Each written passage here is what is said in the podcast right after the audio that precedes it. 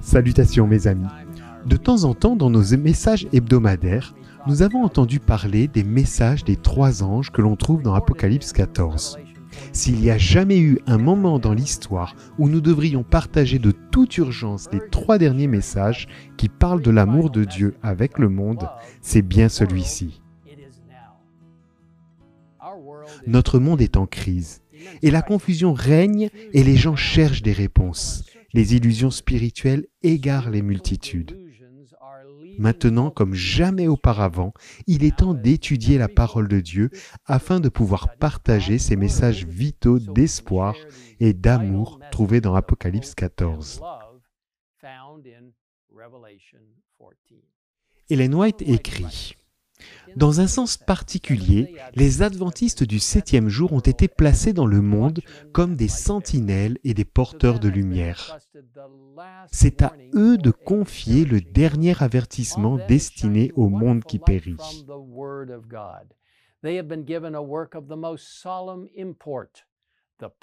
C'est sur eux que brille la merveilleuse lumière qui jaillit de la parole de Dieu une tâche d'une solennelle importance leur a été confiée, la proclamation des messages des trois anges. Ils ne doivent pas laisser leur attention s'en détourner. Les vérités que nous devons proclamer au monde sont les plus solennelles qui aient jamais été confiées à des mortels. C'est là notre objectif. En tant qu'adventiste du septième jour, nous avons peut-être entendu parler depuis longtemps des messages des trois anges. Mais dans quelle mesure connaissons-nous vraiment ces messages? Sommes-nous capables de les expliquer clairement à quelqu'un d'autre? La beauté et la pertinence de ces messages angéliques ont-elles touché nos vies d'une manière telle que nous sommes obligés de les partager avec d'autres? Si ce n'est pas le cas, peut-être devons-nous voir ce message spécial sous un jour nouveau. Si vous souhaitez comprendre personnellement et plus profondément ces messages vitaux et salvateurs, si vous ressentez un besoin désespéré du Saint-Esprit pour permettre de partager la bonne nouvelle avec d'autres, Nancy et moi vous invitons à vous joindre à notre famille de l'Église mondiale pour une journée spéciale de prière et de jeûne, sabbat 2 octobre. Le thème de la journée est partager les trois derniers messages d'amour alors que nous prions pour la justification par la foi. Le comité du réveil et de la réforme de la conférence générale a préparé de nombreux documents utiles axés sur le message des trois anges afin d'aider les jeunes et les moins jeunes à comprendre et appliquer ces messages vitaux. Je vous encourage à télécharger ces documents très utiles sur le site revivalandreformation.org. Au cours de cette journée spéciale de prière et de jeûne, nous prierons pour comprendre la vérité biblique d'une nouvelle manière, pour développer la foi dans les temps difficiles et pour obtenir la puissance du Saint-Esprit afin de témoigner et partager la vérité de Dieu d'une manière aimante et victorieuse. Vous demandez peut-être pourquoi cette journée de prière comprend également le jeûne. Il est important de reconnaître que nous ne gagnons pas l'amour de Dieu ou le salut en jeûnant. Au contraire, nous jeûnons parce que nous attendons avec impatience sa bénédiction. Lorsque nous lisons la Bible, nous découvrons que le jeûne n'est pas une option. C'est une évidence pour les chrétiens. Dans Matthieu 6, versets 17 et 18, nous lisons Mais toi, quand tu jeûnes, parfume ta tête et lave ton visage, afin de ne pas montrer que tu jeûnes aux hommes, mais à ton Père qui est dans les cieux, dans le lieu secret. Et ton Père, qui voit dans le secret, te le rendra.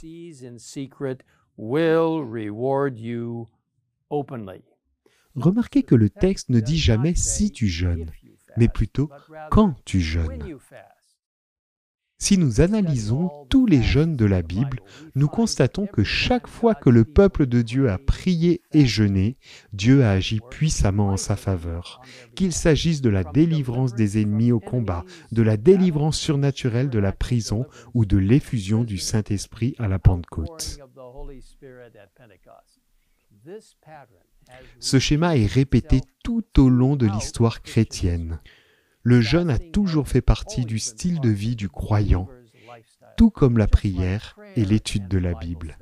En fait, il est intéressant de noter que tous les personnages importants de la Bible ont jeûné. Il nous est dit, dès maintenant et jusqu'à la fin des temps, le peuple de Dieu doit être plus fervent, plus vigilant, se confiant non dans sa propre sagesse, mais dans la sagesse de son chef. Il doit consacrer certains jours au jeûne et à la prière. Une abstention totale de nourriture ne le sera peut-être pas demandée, mais il devra user modérément d'aliments naturels et sains. Le jeûne ne se limite pas à sauter des repas. C'est choisir de se passer de quelque chose pour prier plus intentionnellement, en accordant plus d'attention au cœur et à l'âme. Beaucoup choisissent de sauter des repas, mais tout le monde ne peut pas se passer complètement de nourriture. Et tout le monde ne peut pas choisir ce type de jeûne. Et c'est bien ainsi. Nous vous encourageons à prier et à demander à Dieu quel type de jeûne il veut que vous entrepreniez. Vous pouvez choisir de manger plus simplement, ou vous pouvez choisir de jeûner des médias sociaux, de la télévision ou d'autres habitudes qui vous prennent du temps. Quoi que vous fassiez, il est important de se rappeler que le jeûne ne vise pas à gagner une récompense céleste. L'objectif principal du jeûne est d'éliminer les distractions afin de pouvoir chercher Jésus de tout notre cœur. Nous vous invitons à faire partie de cette journée spéciale. Que vous choisissiez de jeûner ou non, nous croyons que Dieu vous réserve une bénédiction spéciale. Jésus invite ses disciples à prier ensemble. Dans Matthieu 18, versets 19 et 20, ces paroles sont encore plus valables pour nous aujourd'hui. Je vous dis encore que si deux d'entre vous s'accordent sur la terre pour demander quoi que ce soit, cela leur sera accordé par mon Père céleste. En effet, là où deux ou trois sont rassemblés en mon nom, je suis au milieu d'eux.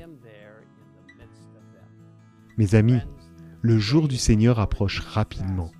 Il est maintenant temps de partager les derniers messages d'espoir et de salut de Dieu. Nous ne devons pas tarder. Ne manquez pas les bénédictions que Dieu vous réserve alors que nous nous réunissons pour jeûner et prier.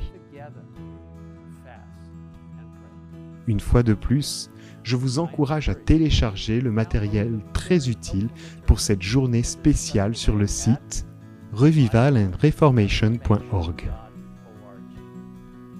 Que le Seigneur vous bénisse alors que nous venons à lui dans la prière.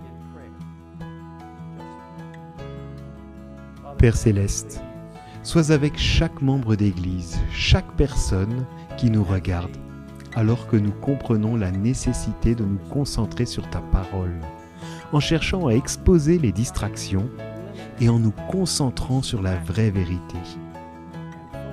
Alors Seigneur, guide nos esprits, bénis-nous pendant cette journée très spéciale de jeûne et de prière. Et Seigneur, aide-nous à comprendre notre vraie mission, alors que nous nous approchons de la fin des temps, reconnaissant que Jésus va bientôt revenir. Merci de nous écouter.